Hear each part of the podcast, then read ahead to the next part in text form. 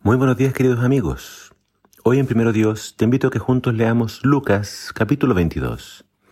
Dice así la palabra del Señor. Cuando llegó la hora Jesús y sus apóstoles se sentaron a la mesa. Él les dijo, había deseado muchísimo comer esta Pascua con ustedes antes que sufra, pues les aseguro que no volveré a comerla hasta que tenga su cumplimiento en el reino de Dios. Luego tomó la copa, dio gracias y dijo, tomen esto y repártanlo entre ustedes, pues yo les aseguro que no volveré a beber del fruto de la vid hasta que venga el reino de Dios. Entonces tomó el pan, dio gracias por él, lo partió, se lo dio a ellos y les dijo, Este pan es mi cuerpo, que es entregado por ustedes. Hagan esto para que se acuerden de mí. Después de la cena tomó la copa y dijo, Esta copa es el nuevo pacto en mi sangre, que es derramada por todos ustedes.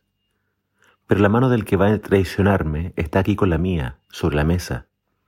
Es verdad que el Hijo del Hombre irá por el camino que le está determinado, pero hay de aquel que lo traiciona. Entonces comenzaron a preguntarse unos a otros quién de ellos haría tal cosa. Ustedes han estado siempre a mi lado en mis pruebas. Por eso yo mismo les doy un reino como mi Padre me lo ha dado a mí.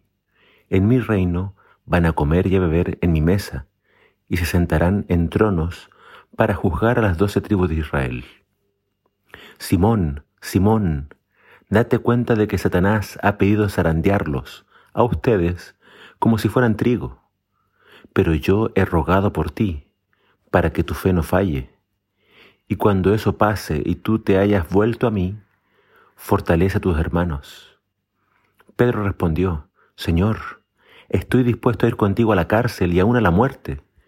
Él le dijo, Pedro, pues te digo que hoy mismo, antes que el gallo cante, tres veces dirás que no me conoces. Les digo que tiene que cumplirse en mí lo que está escrito, a él lo contarán como a otro malvado más.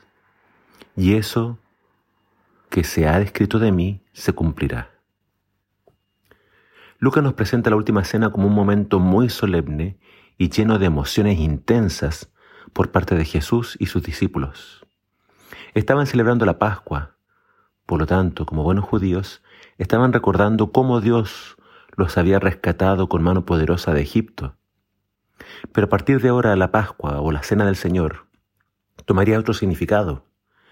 Ya no sería necesario sacrificar un cordero pascual, porque Cristo Jesús es nuestro cordero pascual, el cual fue sacrificado por nosotros. Su sangre es la que debe estar en la puerta de nuestro corazón.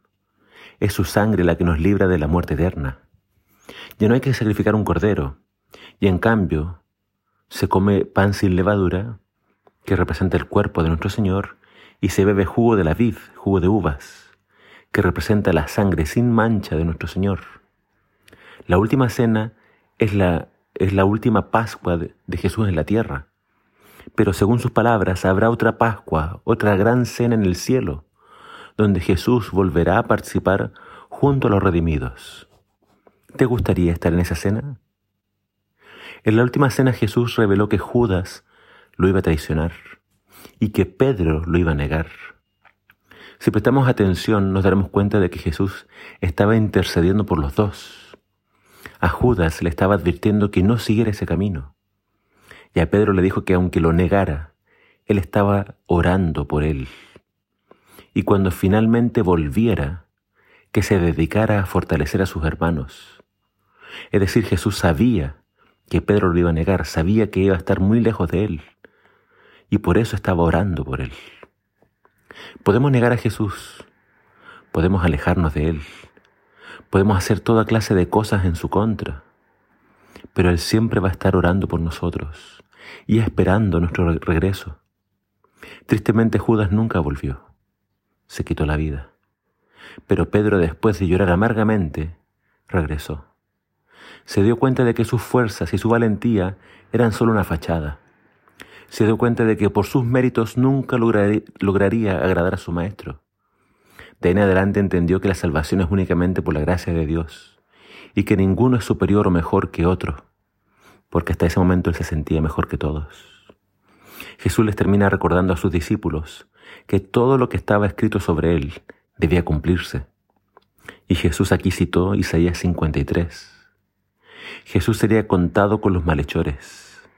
Jesús moriría crucificado entre criminales. Por seguir a Jesús se nos va a tildar de necios, locos o incluso de criminales. Seguir a Jesús no es fácil. Por eso debemos orar para no caer en tentación y para poder resistir las pruebas que Satanás lanzará en nuestro camino. Satanás va a tratar de zarandearte, sacudirte, hacerte renunciar, hacerte desistir. Y si, te, y si te has alejado del Señor, vuelve. Si has hecho cosas de las cuales te avergüenzas, vuelve. La sangre de Jesús fue derramada para limpiarnos de toda maldad. Vuelve. Aún hay tiempo. El Señor sigue esperando por ti. Que el Señor te bendiga.